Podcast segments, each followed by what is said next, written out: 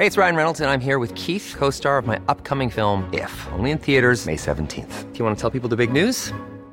All right, I'll do. Sign up now and you'll get unlimited for $15 a month in six months of Paramount Plus Essential Plan on us. Mintmobile.com slash switch.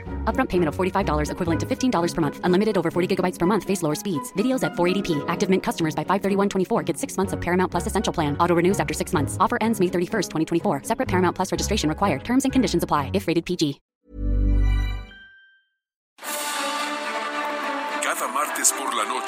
Los expertos se reúnen para debatir, polemizar, desmenuzar a la noticia y a sus protagonistas en un sitio único, diferente y sin censura. Esta es la mesa de análisis, a fuego lento, bajo la conducción de Alfredo González Castro, por El Heraldo Radio. Iniciamos.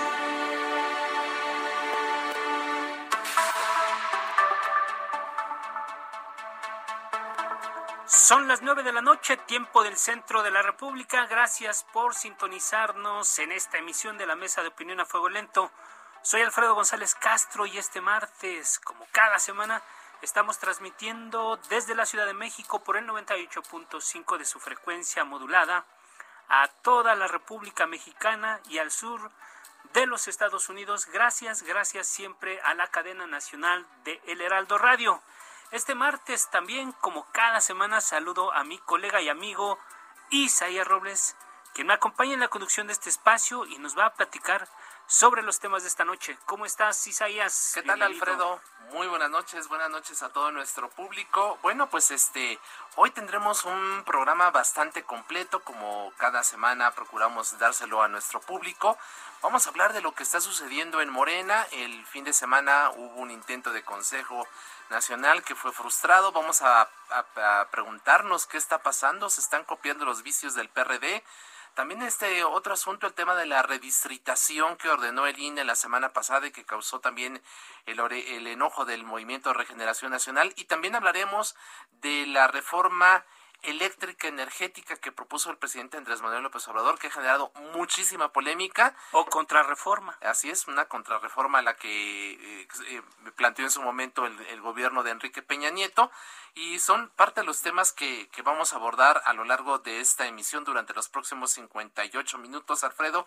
Y si te parece, pues vamos a entrar en materia. El presidente nacional de, de Morena, Mario Delgado, denunció en, uh, en, las páginas del Heraldo de México que en el partido dijo hay conservadores, sectarios y burócratas que se oponen al proceso de reorganización que incluye la apertura del padrón electoral para que más ciudadanos se sumen a las filas de la cuarta transformación. De hecho, en, los, en estos micrófonos a nuestros colegas Sergio Sarmiento y Lupita Juárez, Mario Delgado expresó lo siguiente se va a abrir la, la, afiliación. Esta se cerró desde el 2017 y es una contradicción que pues tengamos la casa cerrada, pero sí, en las elecciones queremos que todos voten por nosotros. O vamos a ir a un ejercicio de ratificación donde pues necesitamos el apoyo masivo, popular, para que este proyecto sí, salga adelante. Por eso hemos convocado una alianza eh, popular que significa salir a buscar a todos los simpatizantes de nuestro movimiento. Siempre dijo el hoy presidente de la República que Morena era un instrumento de lucha del pueblo de México. Es decir, Morena no le pertenece a nadie, a ningún grupo, a ninguna persona. Lo que sí, y ahí coincido, es que pues sí llega gente que pues por el oportunismo político buscando cargos y ahí hay que diferenciar. Tuvimos 120 mil aspirantes registrados a los distintos cargos. 120 mil, imagínate. Todos entienden pues que no es el cargo lo que nos está moviendo, sino que lo que nos debe mover es el proyecto. Este fin de semana fracasó el tercer Consejo Político Nacional entre acusaciones de existencia de tribus que buscan dividir y destruir a Morena y por la falta de quórum. De los 300 consejeros, solo 115 atendieron el llamado. Aquí la gran pregunta, Isaías, amigos del auditorio, es, ¿Morena está siguiendo los pasos del PRD? Y precisamente para responder a esta y otras preguntas, establecemos contacto con Xochil Zagal, ella es secretaria de organización de Morena. Xochil, muy buenas noches, ¿cómo está? Hola, muy buenas noches, ¿cómo están? Isaías. Bien, bien, bien. Eh, te saluda Alfredo González y de entrada, ¿Coincides en que hay conservadores, sectarios y burócratas dentro de Morena, Xochitl? Sí, pues primero agradecer el espacio, Alfredo, a ti. Gracias. Y eh, pues sí, creo que hay conservadurismo en Morena, pero quiero afirmar que la Secretaría de Organización y la militancia fundadora no. ¿En quiénes eh, identificarías o a quiénes se podría atribuir ese adjetivo de conservadores, este Xochitl?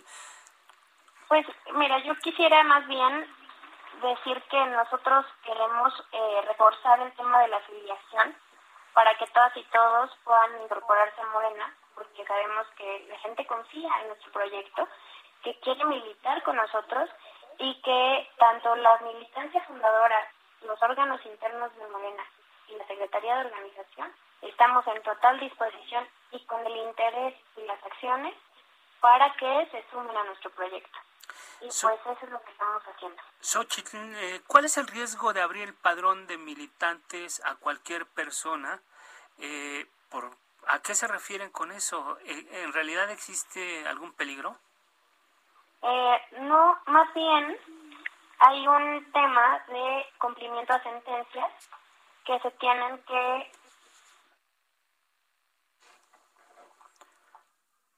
Parece que tuvimos ahí un problema en la, en la comunicación. En unos minutos más ya nuestro equipo de producción está arreglando este tema.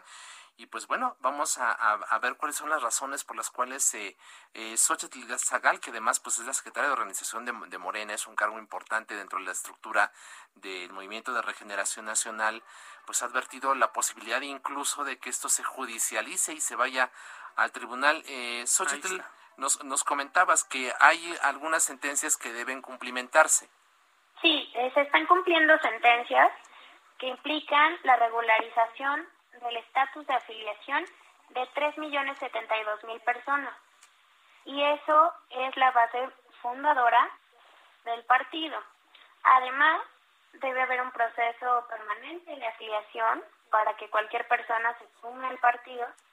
Y estas dos actividades estarían a cargo de la Secretaría de Organización para darle certeza jurídica a la afiliación de nuestros militantes. Xochitl, parece que uno de los conflictos que se presentó fue la designación de Alejandro Peña como superdelegado encargado del proceso de credencialización y afiliación. ¿Tú qué opinas de esta designación? Lo quiero decir con toda claridad, yo no tengo nada en contra del senador Alejandro Peña, que es el senador suplente de Gabriel García, quien fue secretario de organización ah, de 2015 a 2018, y que aunque el senador Alejandro Peña fue electo por Jalisco y es de mi, de mi entidad, del Estado de México, pues valoro su participación y esta valoración sobre su nombramiento no es de carácter personal. No pongo en duda que el suplente del exsecretario haya ayudado a muchos eh, en muchos procesos como muchos otros compañeros y compañeras y que este nombramiento no tiene marco de referencia en el estatuto. Ese famoso encargo de delegado especial no existe en el estatuto, en el reglamento, en ningún lado.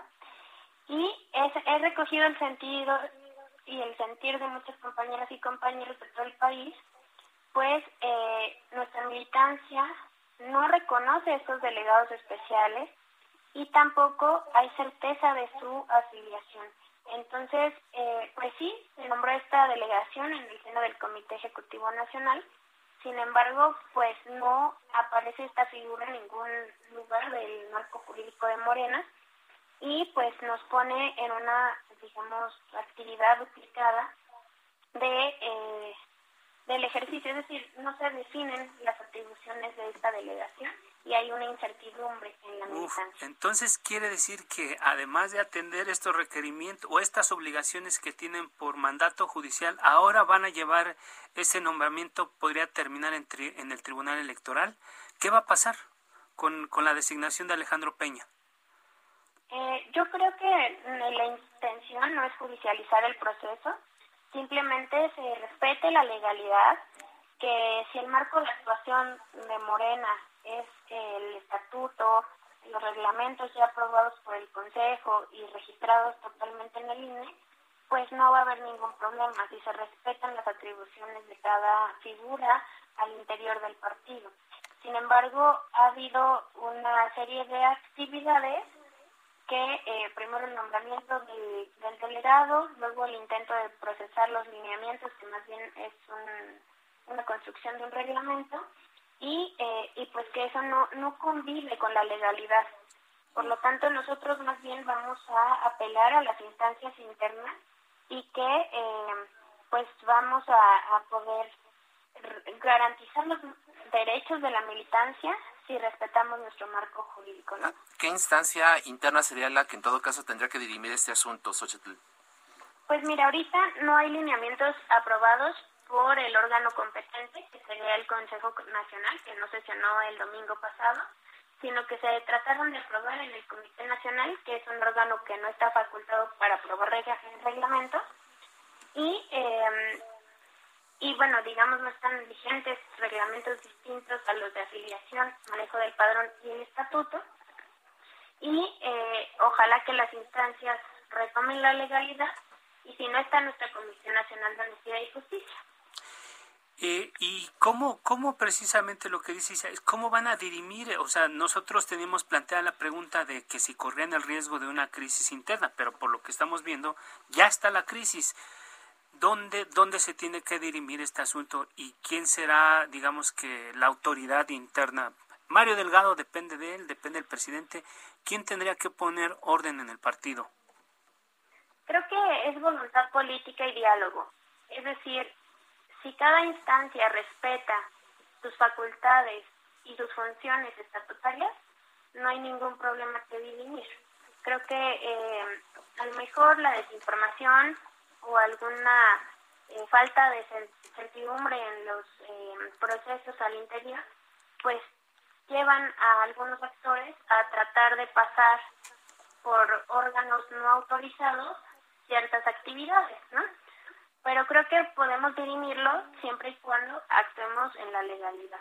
Eh, una, una cuestión, a ver, tú nos has dicho, eh, se se trató de imponer el nombramiento de Alejandro Peña como delegado para este proceso de credencialización y afiliación. Y por otro lado decías, eh, debió haber sido el Consejo Político y no el Comité Ejecutivo Nacional quien apruebe los lineamientos. ¿Quién está dentro del partido, dentro de Morena, pues llevándolo a la ilegalidad, como tú estás denunciando con estas imposiciones? Mira, yo creo que nuestros consejos estatales y el Consejo Nacional están vivos. Ellos pueden tomar definiciones y deliberar en torno a, por ejemplo, si yo no estuviera en el ejercicio de mi encargo, tendrían que eh, sustituirme, ¿no? O en los estados también podrían reponer las figuras que ya no están en activo.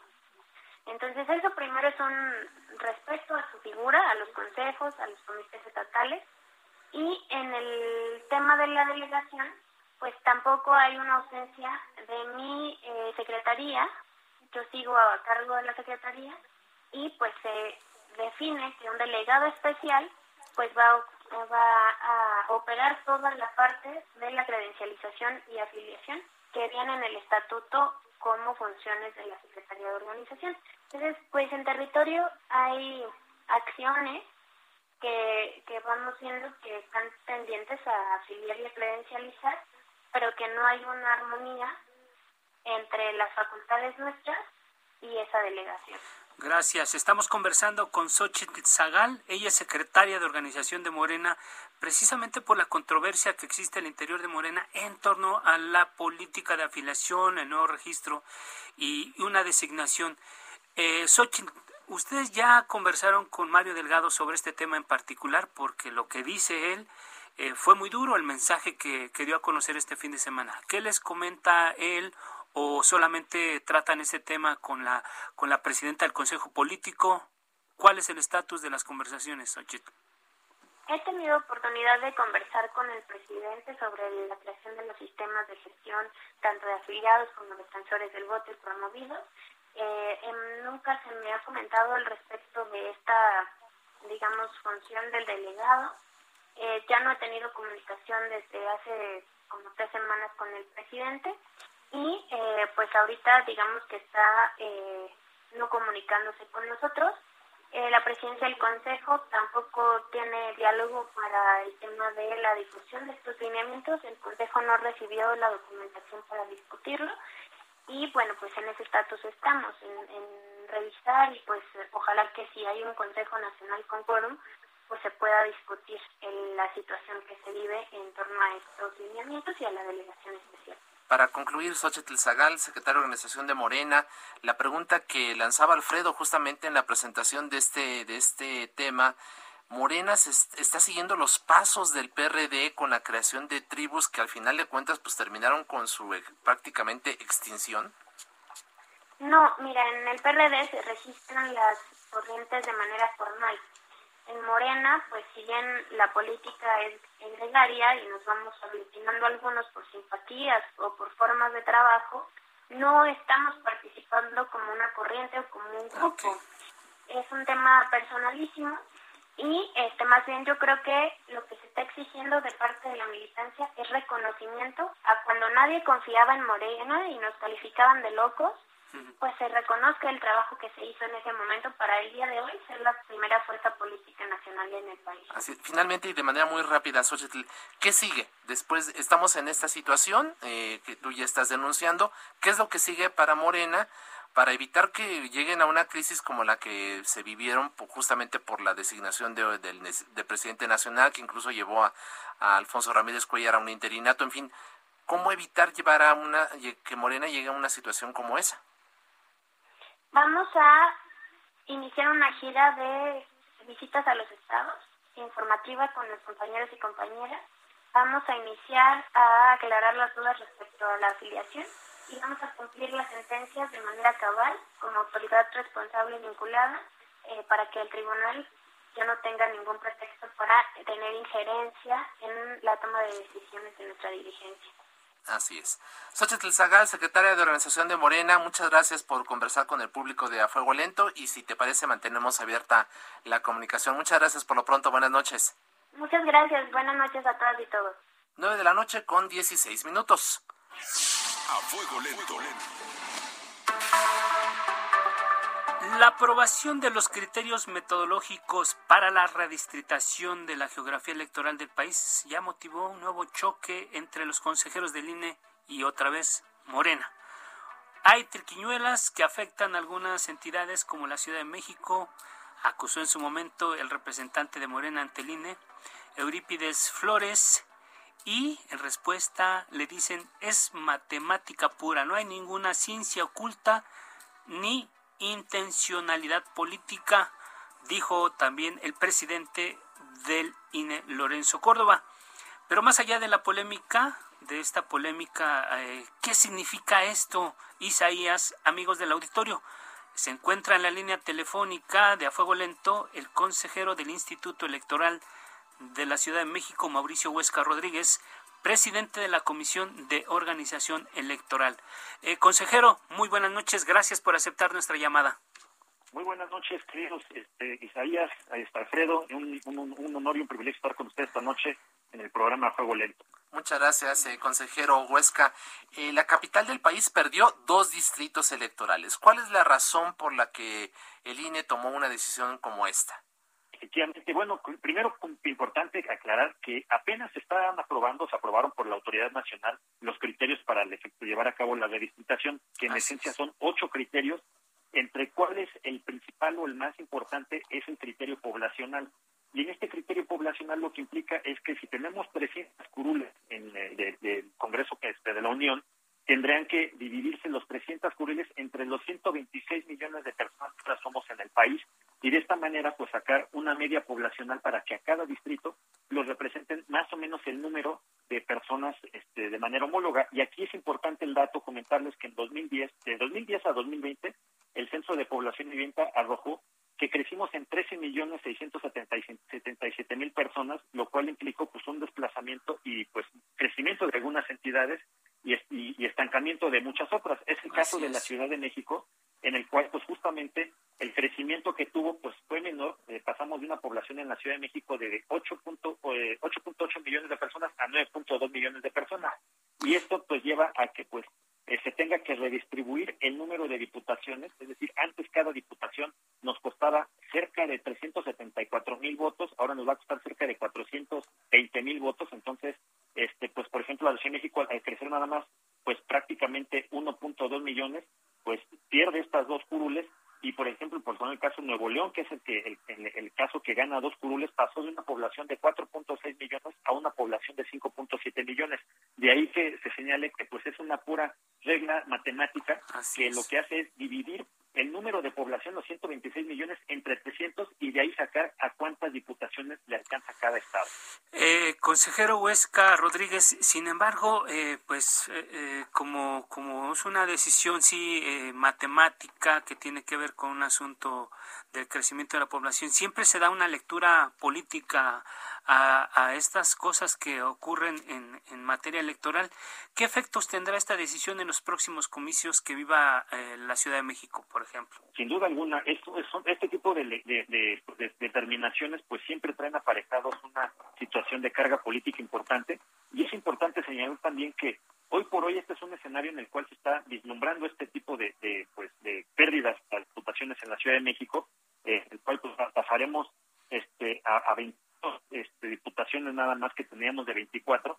Este, esto ha estado de manera parlatentemente eh, sucediendo en nuestro en nuestro en nuestra ciudad comentarles que desde 1996 a la fecha cada que hay censos de población y vivienda es, una regla general que tenga que haber una pues redistritación o una reorganización de la de la geopolítica en nuestro país eh, nosotros hemos venido de un modelo en el que teníamos primero 40 curules en la Ciudad de México luego pasamos otro de 36 luego otro de 27, ahorita en 24 y pasaremos eventualmente uno de 22. El, el impacto pues será que la Ciudad de México pierde pues cierta representatividad en el Congreso de la Unión para efectos de las diputaciones de mayor relativa. Este, ¿Por qué? Porque eh, está atendiendo esto al principio de un ciudadano, una ciudadana, un voto, y hay estados que están teniendo crecimientos poblacionales importantes y que necesitan tener es garantizado este principio de población de un ciudadano, un voto, y pues esto pues lleva a que la Ciudad de México pues eh, junto con el Estado de México que eran como los dos componentes mucho más este que siguen siendo de mayor densidad poblacional y de mayor importancia política por el número de diputaciones que aportan a nuestro Congreso eh, de la Unión pues serán entidades que eventualmente pues tendrán que irse acoplando a las nuevas realidades y pues hay, hay entidades en las cuales seguirán ganando este diputaciones. El caso de Veracruz por ejemplo que también pierde una, una diputación pasará de 19 a 18 este pero hay otras entidades por ejemplo Baja California Coahuila este, Puebla, eh, Querétaro y Yucatán, que ganarán diputaciones, que son son estados en los que la migración también y desplazamiento de, de, personas de, nuestro, de nuestra república se han desplazado para esas entidades federativas y que por tanto necesitan esta representatividad Así, es. Sin embargo, consejero, la, la jefa de gobierno, Claudia Sheinbaum, acusó al INE de afectar, dice, a los estados donde Morena es mayoría y beneficiar a los gobernados por la oposición. ¿Estará usted eventualmente de acuerdo con esta postura?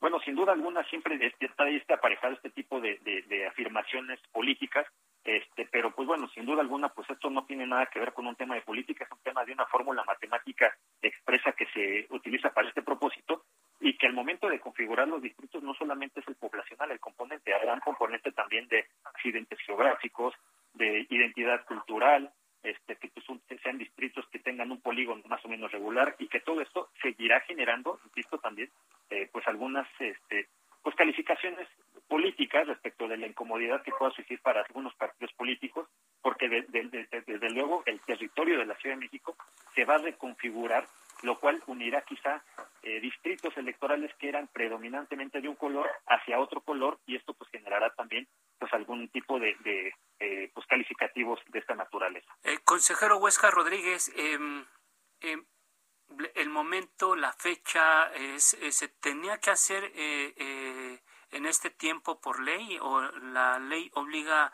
a la autoridad electoral a hacer esta recomposición?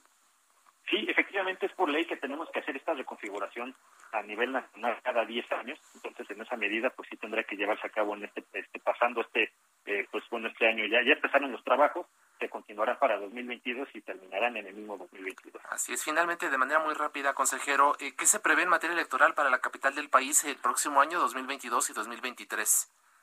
Eh, perdóneme, es que no tengo la pregunta. Eh, ¿qué, qué, qué, podemos esperar eh, en materia electoral para la Ciudad de México el próximo año y en 2023? Tendremos un minutito, por favor. Claro que sí. Bueno, Rápidamente, en la Ciudad de México llevaremos a cabo el programa de circunscripciones para dividir cada alcaldía entre 10 y 12 circunscripciones para los componentes de, de quienes integran una alcaldía. Llevaremos también programaciones para presupuesto participativo para el próximo año y desde luego también llevaremos consultas ciudadanas de pueblos y barrios originarios para eh, pues llevar a cabo este, diversas consultas de presupuesto participativo también y hacia el 23 pues la, ya la preparación del proceso electoral para el 2024. Gracias. Mauricio Huesca Rodríguez, consejero del Instituto Electoral de la Ciudad de México, gracias por su tiempo y su confianza y estamos en contacto. Un abrazo, Alfredo Isaías, y un abrazo a toda la audiencia también. Muchas gracias. Y bueno, pues Alfredo, si te parece, hacemos una pequeña pausa. Invitamos a nuestro público que no le cambie. Quédese, volvemos aquí a la polémica en A Fuego Lento en El Heraldo Radio.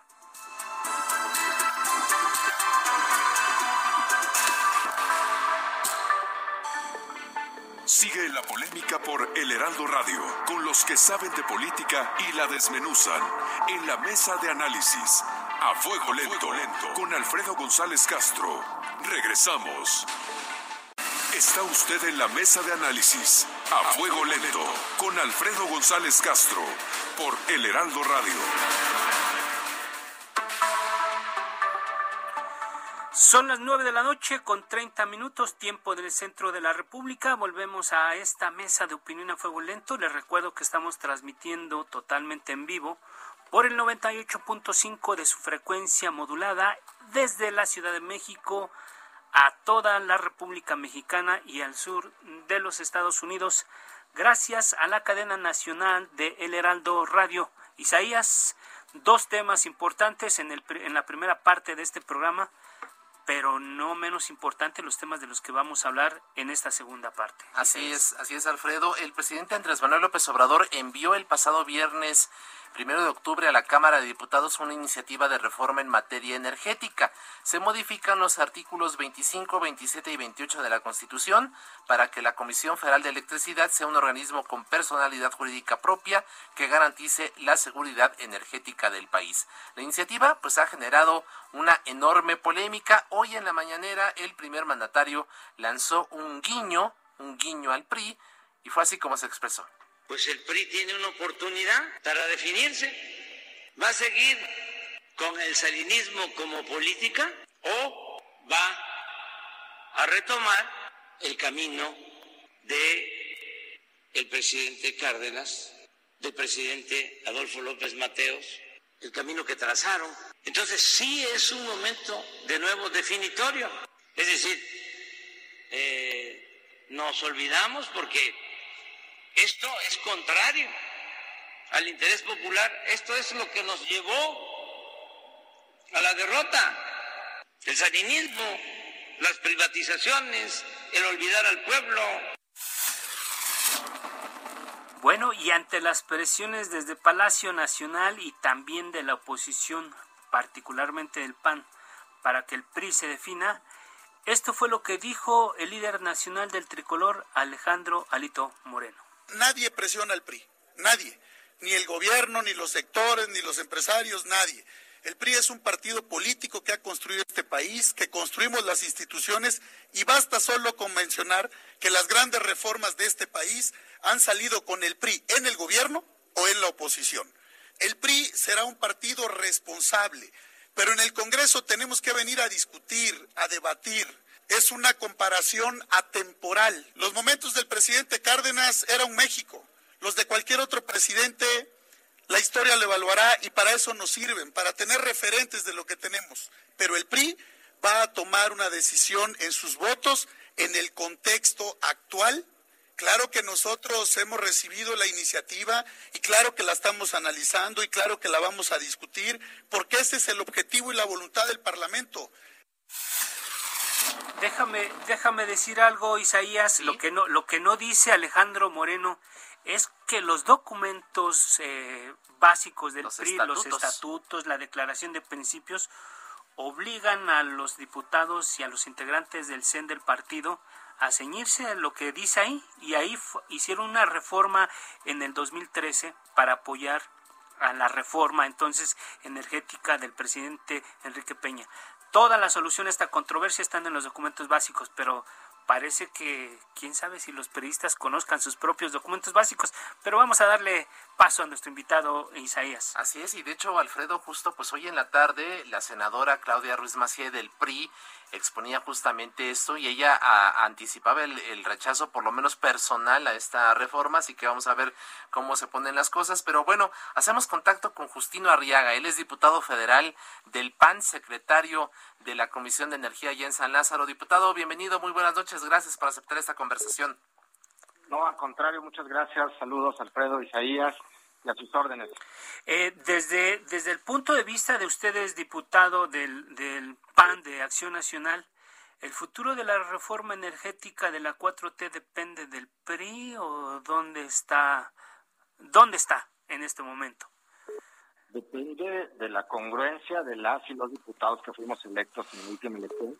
Yo creo que, bueno, pues de entrada es una iniciativa que nosotros en el PAN la consideramos totalmente eh, que atenta contra el desarrollo económico de nuestro país, es retroceder décadas prácticamente al gobierno de Luis Echeverría y escuchándolos con atención, lo que yo les puedo decir es que en Acción Nacional no la vamos a aceptar. No hay una sola cosa positiva que nosotros pudiéramos ver. El día de hoy pude platicar con el presidente de la Comisión de Energía, Manuel Rodríguez, un diputado de Morena del estado de Tabasco.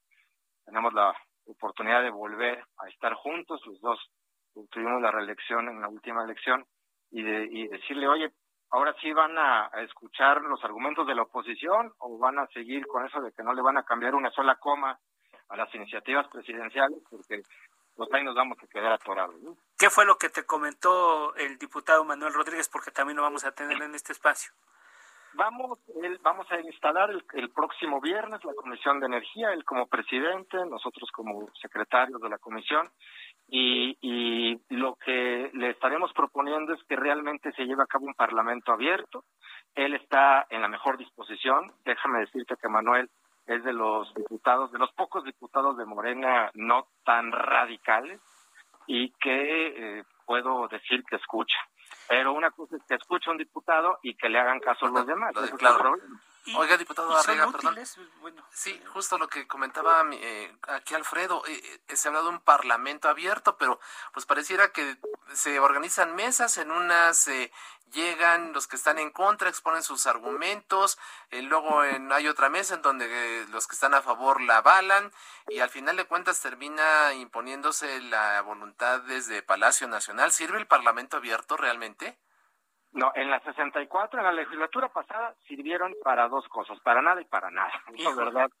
Este, pero mira, ante una iniciativa eh, de una manera de, está buscando una restauración monopólica, una embestida en contra de las energías limpias, destrucción del mercado, a favor de la contaminación, en contra de la salud de los mexicanos, violación de acuerdos comerciales internacionales, violación de tratados ambientales y de cambio climático, pues es prácticamente una expropiación indirecta de lo que la inversión privada ya había logrado desde el 2013, que tampoco fue la panacea la reforma energética de Peña Nieto, pero bueno, es mucho mejor de lo que pretende esta iniciativa que envía el presidente de López Obrador y lo que se estaba escuchando con atención sobre la posición de, del bloque opositor eh, y decirles que yo fui candidato del PAN PRI PRD en Guanajuato. Tú también eres producto del bloque. Yo fui, eh, exactamente porque firmamos un documento y una de las cuestiones que firmamos los fuimos candidatos de la coalición va por México fue que no íbamos a aceptar modificaciones constitucionales que desaparecieran los órganos autónomos. Y esta iniciativa tiene una de sus eh, principales propuestas es desaparecer los órganos reguladores autónomos para Comisión Federal de Electricidad y para Pemex. Entonces, los diputados del PRI deben de entender que le, se deben a los millones de mexicanos que confiaron en esta coalición Va por México y sería una eh, cuestión muy complicada de aceptar. Es una prueba de fuego, tal cual lo dijo el coordinador Jorge Romero en la mañana, donde de los dichos hay que pasar los hechos y vamos a ver en, la votación. Ahora sí que ahí va a ser el momento de Así es. Diputado Justino Arriaga, diputado federal del Partido Acción Nacional y secretario de la Comisión de Energía. ¿Habrá un fast track en, en la aprobación? ¿Se aprobará luego el del paquete económico 2022? ¿Qué va a pasar con Eh, digamos, ya conversaste con el presidente de la comisión, ya tiene el PAN una postura, hay una indefinición clara, clara, muy clara del, del, PRI. ¿Qué va a pasar? El, el, PRI pues está ahorita eh, en el limbo, ¿no? Como que están así es. Pero nosotros en el PAN claramente en contra y el fast track, mira, yo creo que no le podemos creer ya nada. al coordinador Ignacio Mier de Morena dice que incluso hasta se puede llevar dos meses la discusión de esta iniciativa, pero así nos la aplicaron en la 64. Y, y entonces eh, ellos dicen que vamos a generar los parlamentos abiertos, que vamos a escuchar a los técnicos, que vamos a escuchar a la sociedad, pero en una de esas el jueves la pueden estar presentando o la siguiente semana. Entonces, nosotros tenemos que estar preparados y todos los diputadas y diputados de la oposición, PAN, PRI, PRD e incluso Movimiento Ciudadano se refilan. Y bueno, tenemos todavía el bloque de contención en el Senado que eh, creemos que también eh, puede eh, ayudar a que esto no, pase. Así es. Si el PRI vota con Morena, la coalición va por México, de la cual incluso usted nos dice fue candidato y hoy diputado federal, se desmorona. ¿Qué va a pasar en el futuro con esta con esta coalición? Alianza, coalición. Pues es una alianza legislativa, pero acuérdense que también es una alianza electoral. Y hay elecciones en el 2022, 2023, 2024. todos los años. hay varias gubernaturas en juego y, y lo que y, lo que más importante que tenemos que tener en cuenta es de qué sirve una alianza electoral si no se plasman políticas públicas en beneficio de los ciudadanos que votaron por esa opción política. Entonces, eh, definitivamente eh, va a ser eh, una prueba de fuego para todos los partidos, no solamente para el PRI, porque es para todos los partidos que hay que entender el mandato de los ciudadanos de votar por esta coalición Va por México era precisamente para hacer un bloque de contención en, frente o en contra de este tipo de iniciativas que atentan contra el Estado de Derecho, en contra de las instituciones de, eh, de, nuestro país. Pues acaba, acaban de rendir protesta como, como diputados con la nueva legislatura y todavía no pasa un tiempo considerable ya vemos que la, alianza pues este no es no es tal no parece que no es tal falta que, que se defina con claridad la postura de, del, del PRI sin embargo eh, eh, diputado Justino Arriaga ¿Qué va a pasar con el resto de las reformas, la político electoral y de la Guardia Nacional, que también son, son reformas de gran calado, sobre todo porque quien las ha puesto sobre la mesa es el presidente Andrés Manuel López Obrador? Eso fue lo que discutimos hoy en la tarde un grupo de diputados del PAN, de eh, aún y que haya perdido diputados Morena y sus partidos satélites, el Partido Verde, que bueno, no tienen vergüenza los diputados del Verde si aprueban esta reforma llena de donde va a contaminar más al país y van a utilización de carbono y van en contra de energías limpias, en contra de paneles solares y bueno, una serie de cuestiones eh, ahora sí el Partido Verde se va a volar la barda votando a favor de esta iniciativa eh, de, retrógrada. Eh, decirte que, bueno, yo creo que el PRI tiene que tomar una gran decisión, una decisión donde eh, no pueden decir, oye, voten a favor y en contra, ahora sí que cada quien es libre, ¿no? Que cada diputado vote en libertad. Yo creo que va más allá de eso, yo creo que es una responsabilidad como institución ante el país, y eso es lo que lo estamos, nosotros en el PAN así lo estamos viendo. Hay debates, acá en el interior del grupo parlamentario del PAN hay debates, incluso en este tipo de iniciativas donde hay diputados, algunos diputados que ven algunas cuestiones favorables, pero se, se debaten y en lo general pues se toma una posición. Y así es como se debería de hacer en, en las demás fuerzas políticas. Así es. Eh, finalmente, diputado, dos cuestiones. Eh, ¿Cómo, ¿Cuál es la propuesta del PAN para el Parlamento abierto? ¿Cómo se lo imaginan ustedes? ¿Cuántas mesas? ¿En qué temas? Este, ¿Cuánto tiempo debería durar? Y, lo importante, ¿cree usted que haya reforma energética como la que propone la 4T antes de que concluya el actual periodo ordinario de sesiones, es decir, este mismo año? Sí, se tiene que votar. Eh, no sé si los dos meses que dijo el coordinador de Morena, yo sí no veo las condiciones de que la traten de hacer de fast track, eh, pero todo puede pasar. Eh, definitivamente el Parlamento abierto nosotros lo tenemos contemplado por lo menos dos o tres días con los expertos. Nosotros incluso no vamos a esperar a que el presidente de la comisión, el diputado Manuel, eh, convoque. nosotros vamos a hacer incluso ya un, un parlamento, vamos a trabajar en la construcción de un parlamento abierto, vamos a proponérselo al PRI y al PRD también, e incluso a los diputados de Morena de la misma Comisión de Energía y de Puntos Constitucionales en donde se estará debatiendo esta iniciativa. Aquí, así es. Eh, ¿Cuándo sería esto, diputado, y cómo este, digamos, parlamento abierto paralelo que eventualmente podrá convocar la comisión, ¿cuándo sería y cómo, en qué condiciones?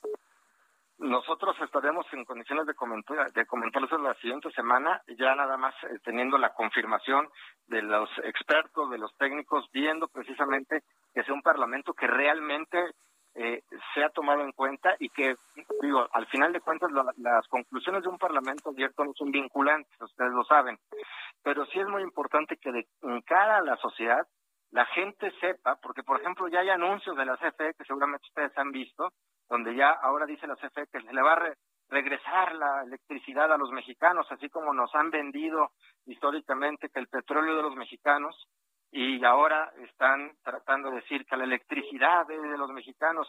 La electricidad en este momento es de Manuel Bartlett. Si quieres ahora Manuel Bartlett hacer lo que él quiera con el monopolio de la Comisión Federal de Electricidad, nosotros queremos que sean los técnicos, los expertos, que vean los modelos que han funcionado en varios países, no solamente de Europa o de Estados Unidos, sino también en Latinoamérica, países eh, parecidos a la complejidad que tenemos en, México, para que adoptemos ese tipo de ese tipo de modelos. Gracias, gracias, diputado. Eh, eh, tenemos, tenemos en la línea telefónica al diputado Manuel Rodríguez González, presidente de la comisión. Si tú nos permites, diputado Justino, eh, quisieras compartir con él alguna alguna este, conversación.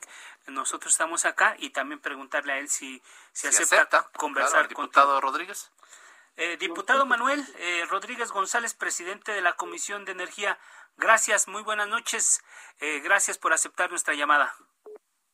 Sí, muy buenas noches. Qué gusto saludarles a sus órdenes. Diputado, tenemos del otro lado a tu colega Justino Arriaga. ¿Aceptarías eh, que estuviera en la conversación con nosotros? Ah, sí, cómo no, es amigo mío. Fuimos eh. compañeros diputados en la anterior legislatura. Fuimos eh, integrantes de la comisión. En mi caso, fui presidente de la Comisión de Energía y tenemos una relación muy cordial. Con mucho gusto. Sí, habló muy bien de ti y, justo nos decía eso. Te reconoce como un legislador que tienes apertura, que, que hablaron ya de posibilidad de diálogo, de diálogo, ¿no? De diálogo, hablaron ya del Parlamento abierto. Diputado, ¿cuál es el futuro en este momento de la reforma que está en manos, eh, digamos, en este momento, la definición del PRI? Tú desde, desde la presidencia de esta comisión, ¿qué estás visualizando, diputado Rodríguez? Estoy visualizando eh, un análisis profundo, exhaustivo, donde evidentemente tenemos que escuchar a todos, tenemos que hacer un análisis muy objetivo, muy profesional, pero sobre todo tenemos que ser plurales, tenemos que ser tolerantes, incluyentes, y pues ese es mi compromiso como presidente de la comisión, de poder eh, tener esa apertura garantizada para todos y que, bueno, pues a partir de que ya nos han dado turno a las Comisiones Unidas de Puntos Constitucionales y eh, la Comisión de Energía, pues vamos ya a iniciar una ruta para lograr estos objetivos.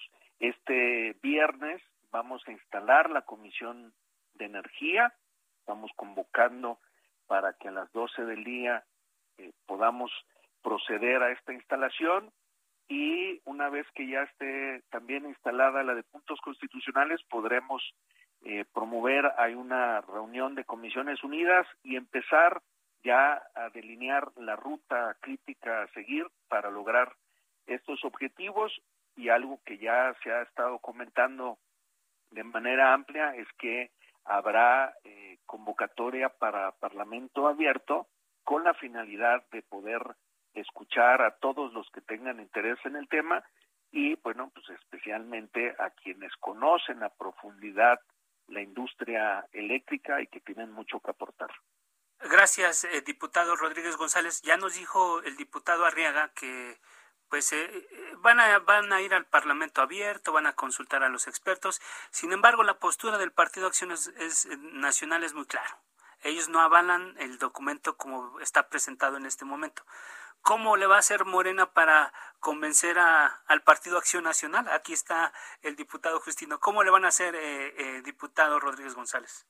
Lo vamos a hacer de manera muy, muy respetuosa, con argumentos y entendemos que quienes representamos a nuestros respectivos grupos parlamentarios, pues sostenemos una ideología y tenemos una visión específica de las cosas, lo que significa que si se logra convencer, pues vamos de gane, pero si no se logra convencer, entendemos y es muy respetable su posición, son visiones distintas, desearíamos poder convencer a todos para que fuera un ejercicio donde tengamos el apoyo de todos los grupos parlamentarios, eso es lo deseable, eh, haremos el intento y bueno, pues yo espero que los trabajos rindan buenos frutos y si no, bueno, pues también muy respetable la posición de los legisladores y de los grupos parlamentarios que no se sumen a esta iniciativa. Pues aplicará la mayoría en todo caso.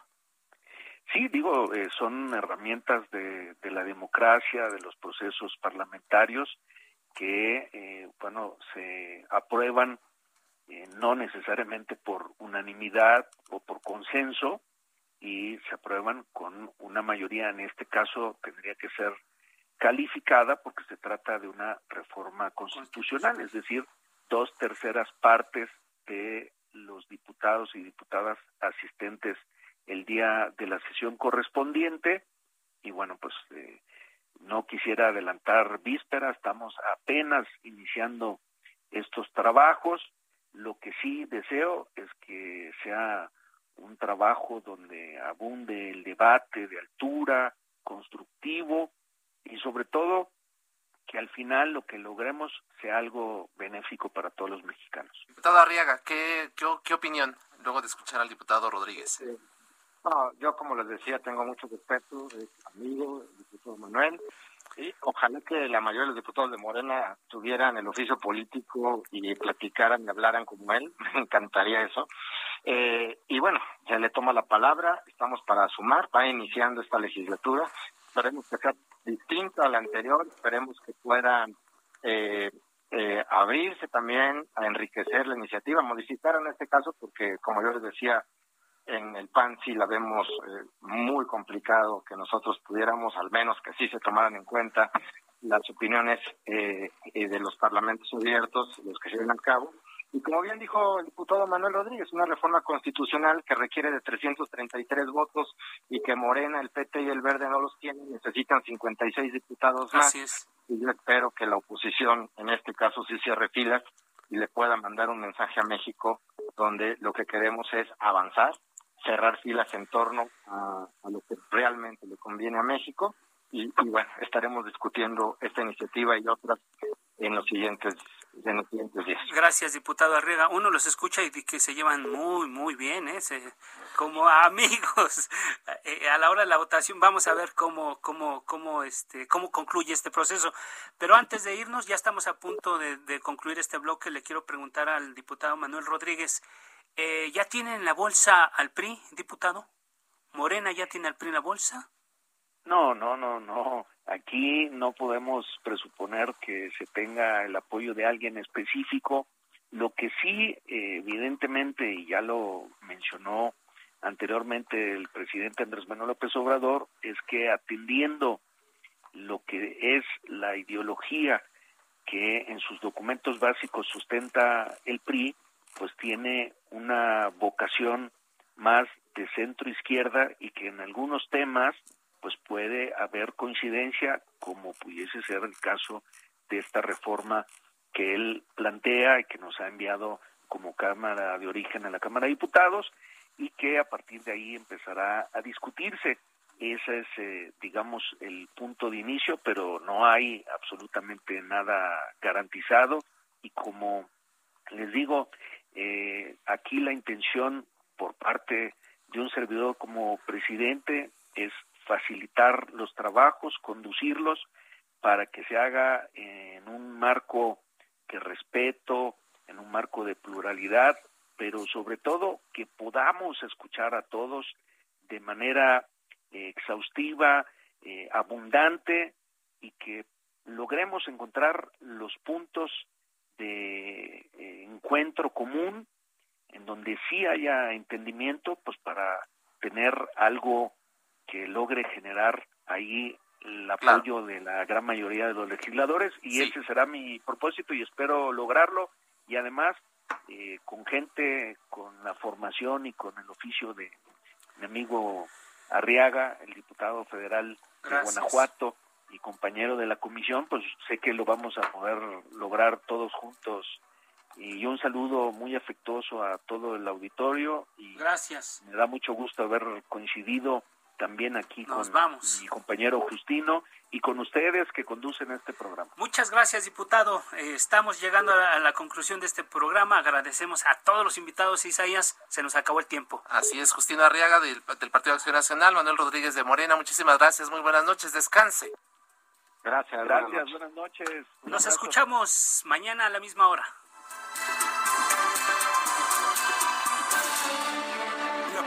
por hoy ha terminado. A fuego lento, lento, por El Heraldo Radio.